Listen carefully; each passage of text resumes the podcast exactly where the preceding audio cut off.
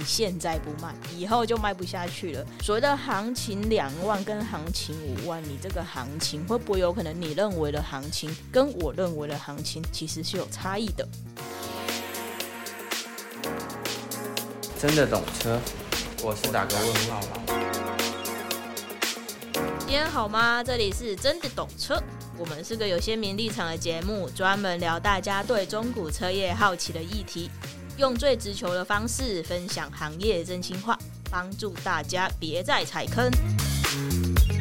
Hello，大家好，我是车业市场牌 Ellen，也是估好车的品牌经理。今天啊，我想跟大家聊的是一个。二晚系列，这个我们每次看的真的是心疼啊！那为什么这么说呢？我们继续听下去。其实有时候车子你要卖车的时候，就是什么？你现在不卖，以后就卖不下去了。有时候你去做了一个决策的失误，你好像就会没办法停顺。那你们知道吗？去年车子好像几乎没有什么跌价。在我们节目刚开始的时候啊，也有提到，呃，车子供应链啊，造成缺车啊，跟那种车厂认证这些的问题。那时序走到了今天，我们的合作伙伴、车商伙伴，他们其实有部分发出那种哀嚎遍野的之声。到底在哀什么呢？从去年底到今年初，那种没看准行情的。太大胆收购的，那能按照市场情绪热络的在收购车子，现在就是他们在哀嚎遍野的时候。那现在有时候看到嗯估车广告都会说哦，我们收车加行情两万，加行情五万再收车。那我也想请问各位，所谓的行情是什么呢？所谓的行情两万跟行情五万，你这个行情会不会有可能你认为的行情跟我认为的行情其实是有差异的？那行情呢、其实是在收购方的心里面，绝对不是你眼睛所见的那样。直到今年三四月的时候，我们开始看到了所谓均值回归修正的现象，那成本卡在那里，只好怎么样？断尾求生之后啊，去牺牲利润，那我们只是在求个出售就好了。那当然，嗯，特殊的限量车或者是具有收藏氛围的车款，我就觉得就除外不讨论。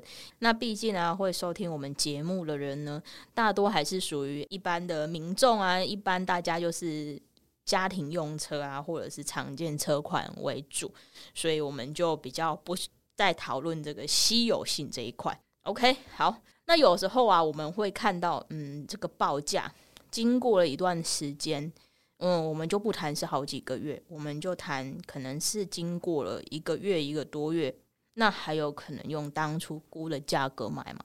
其实你是要去持有保留态度的哦。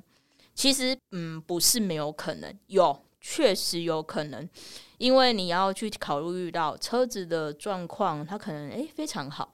那车子呢，有可能是稀缺的，有保值，就是妥善率高，或者是说在市场上面非常的热门，所以他去差那一点点一两个月的时间，可能不会相差到哪里去，就行情也没有改变，也就是说，所谓的大家市场共识。拥有这个车子的车商们呢，大概在这一两个月呢，他们所拥有的车子都没有去做一个价格下售价下修的一个动作，所以这是很有可能的事情。嗯，要我举个例子，可能是 Jimmy 吧，Jimmy 可能现在还是有这种状况的。呃，他的新车定价，我记得他最早。新车定价就落在大概七十九万吧。那在去年二零二二年，它有涨价一次，那大概是落在八十五万的新车价。那我刚刚在录音前特地呢，我有确认一次，我们现在是六月底嘛，那也有可能这个节目发布的时候已经是七月。OK，那差不多就是在这个时间点，那我又去确认，诶、这个市场上所有的居民这开价，诶、欸，它还是所谓超新车定价在开。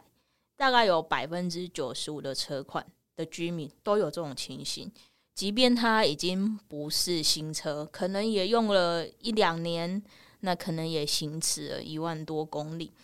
那即便是这样，他还是超过新车的定价在开。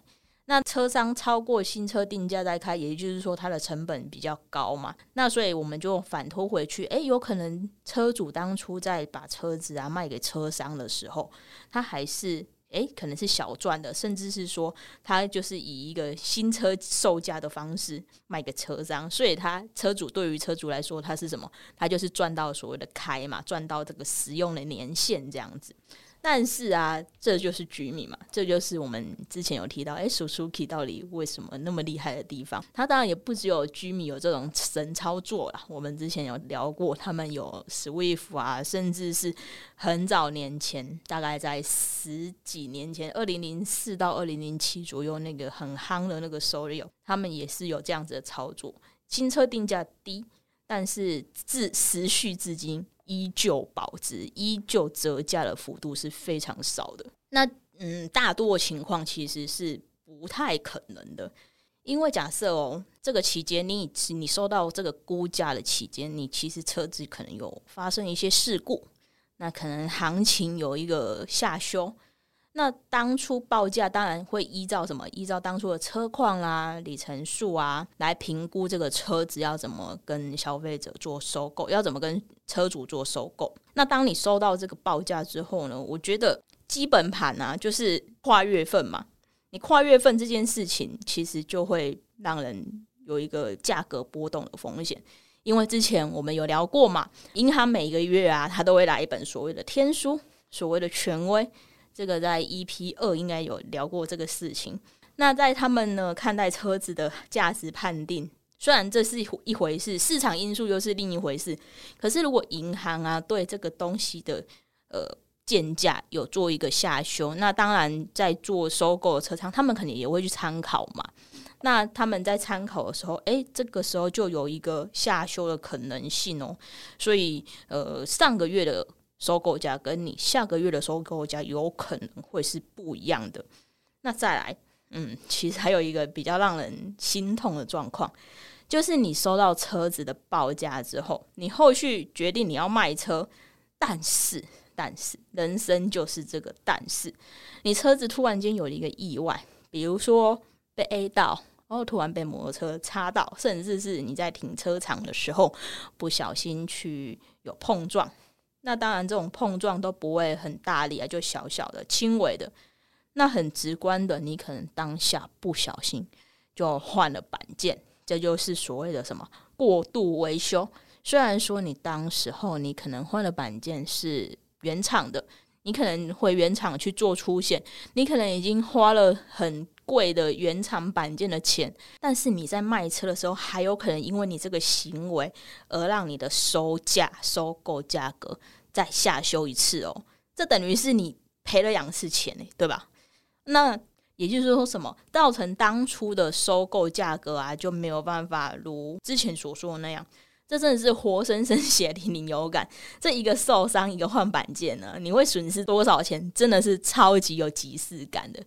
比如说，你可能在那时候报价是一百五十万好了，那你可能会因为你换了一个板件，进口车而言而来说啦，如果说你这个车子是进口车，你可能会因为你换了一个板件，然后就怎样，就直接扣十万呢？有这种可能性啊？就是高级车的话，那当然一什么车款会去。扣多少钱？因为你这个板件去更换，去扣多少钱？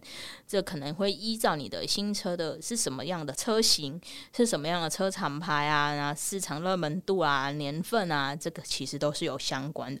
它没有一定的一个被扣钱一个一个金额。那其实啊，车子每个月啊，每段时间，它其实都会有一个所谓价格的。波动其实很少会是往上涨价的。那当然，我们在去年跟去去年的时候，也确实大家一起见证的这个状况，就是有所谓“诶，不是跌价，反而是涨价”的情况，确实是有。那就少数啦，大多数还是会依照呃目前的市场，然后来做一个回归嘛。那前呃前大概是前二二年到二三年之间。我记得有大概十来个月，银行对车子的建价几乎没有做什么变动，它每个月的那个天数或者是每个月的那个权威价格几乎是不改变的。我都开玩笑说：“哦，天哪，这个印就是发行这个这个书的书商，就是只要改一下封面的月份就好，它内容根本没有去做更改。它每一个月每一个年份车型是不是根本没有做更改啊？那几个月是不是就是编辑都很好做？我就开玩笑的去讲了这个事情。那当然现在已经不是这样子了，因为现在每个月，诶，我们就很有感的会去看说，诶，每个月其实都会有一个行情的波动。那有时候就是在第一线去面对客人的时候啊，客人可能当下他收到了报价，可是他可能就是要考虑一下，甚至是跟家人讨论一下，甚至是说他自己诶认为可能还可以再卖比较高的价格，所以他可能会自己请朋友帮忙估价，问一下等等的。呃，这个的人之常情啊。不过有时候。呃，也会有因为这种人之常情呢，让交交易中间变得更冗长，然后交易双方有可能会比较不愉快啦。我们这么直白的说，就是一个不愉快，一个疙瘩产生。那为什么呢？有时候呢，在实际的状况就是说，嗯。当客人可能实际的请车商来做估价的时候，车商可能会跟客户说：“嗯，你这个价格吼，你现在如果不卖给我，我一离开这里，可能就没有办法 用这个价格跟你收了。”呃，这个话其实在我听来，它就是一种一种一个一种手手法啦。它其实就是想要在逼迫客户当下决定。好，我这个车子要卖给你。他其实在等的就是这一句话。虽然我把这个事情说出来，好像有蛮多的收购车商都会是这么做的。可是我把这个事情说来，其实嗯，也不怕去得罪谁，因为我认为他他就是一种一种方式而已。那到底有没有说，哎，我马上离开就没有办法用这个价钱跟你说？其实真的还是事在人为啦。那其实收购车商啊，会这么做也是有原因的哦。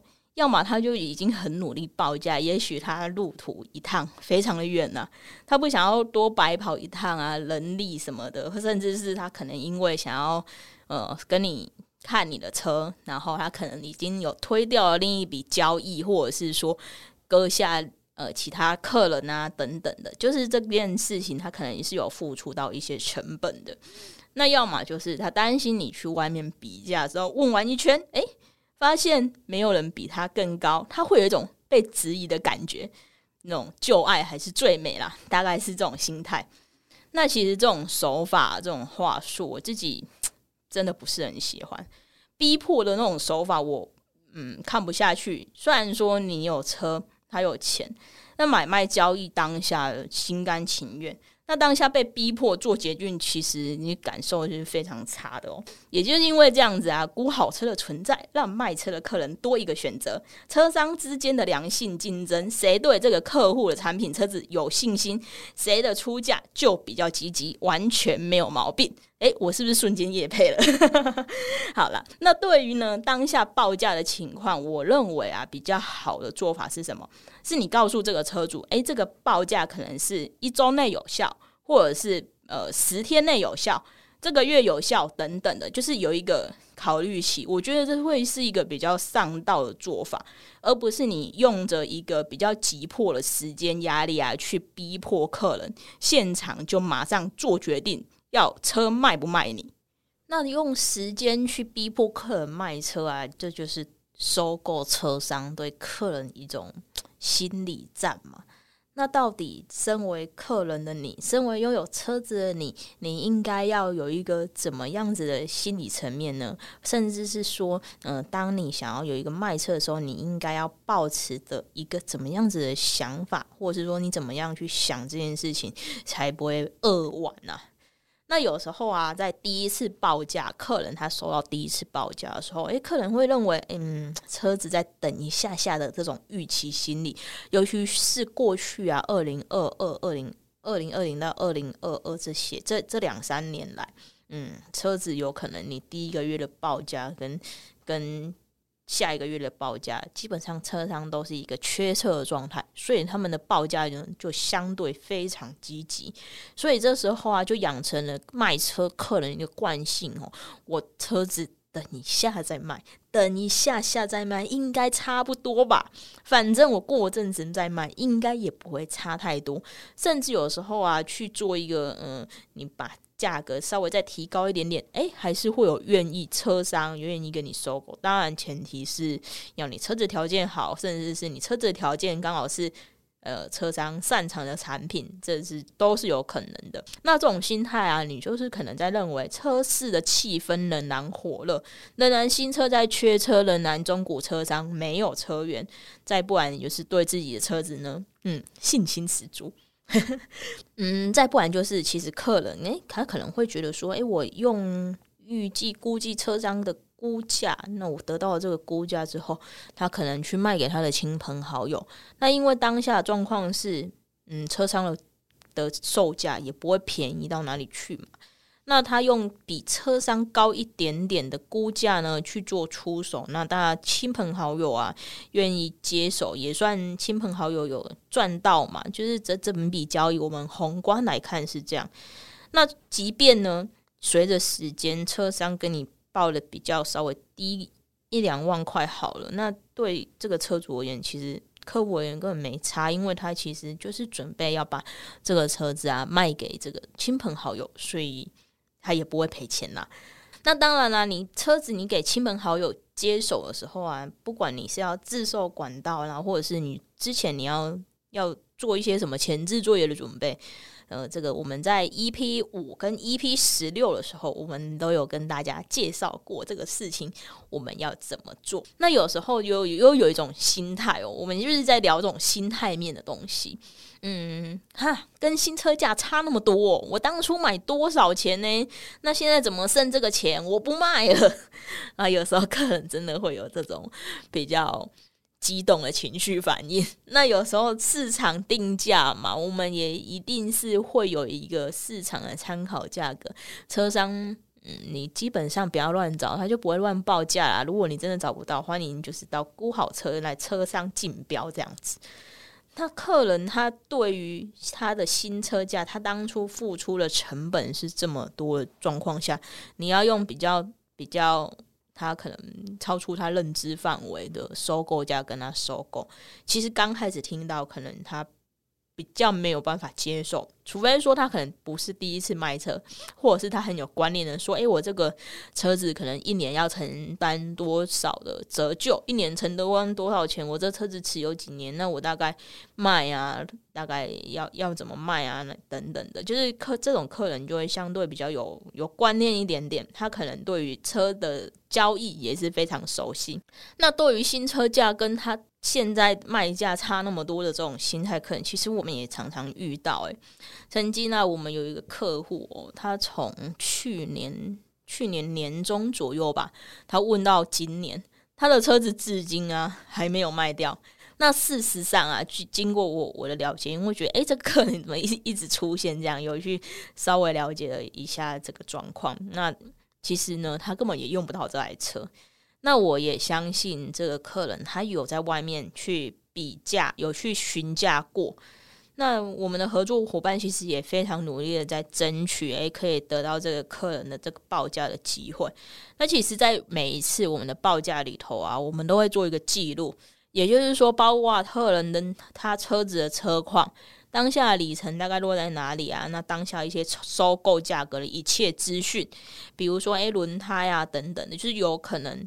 任何一个会影响到车子收购价的可能性，就是在当下报价的那一个瞬间，其实都要去做一个记录的。因为收购价格该怎么跟客人做收购，我们有有凭有据嘛。那车商要怎么做一个竞标的一个定价呢？其实车商也是要有凭有据，才有可以去出价。所以这个状况是如何呢？都一切都是很细节、很清楚的。那他去年卖车，其实跟今年卖车，其实我印象中，如果他去年有卖，然后跟他现在诶、才要卖，这个这个状况啊，其实大概差二二十几三十万，诶、其实不到一年呢。他因为自己的犹豫，随着时间就一直在自己吸收折折旧啊。就像你原本计划要短线投资的东西，最后凹单变成长期股东，实在是非常非常的可惜。那你看着车一年一年的折旧被这么真实的量化，应该是真的很心痛吧？那希望大家听完这一集啊，能够真的懂卖车到底是怎么一回事啊！哎呦，讲的怎么很像股票的投资频道？要听股票投资，去听股癌啦。那做决策啊，做一个理性止损、客观的心态，我觉得这比较是重要的啊。不管是在车子、房子啊，股票投资，甚至你的人生，我认为都是融会贯通啊。好啦，那就祝大家呢，不会脚麻，蹲下去都能立刻站起来。那么就先这样啦，拜拜。我们会用市场派的视角持续分享，也邀请你到 Apple Podcast 或 Spotify 给我们好评，让我们更有动力。也可以到 IG 搜寻“真的懂车”，一起交流，一起懂车。还想听什么内容？欢迎留言让我们知道。拜喽。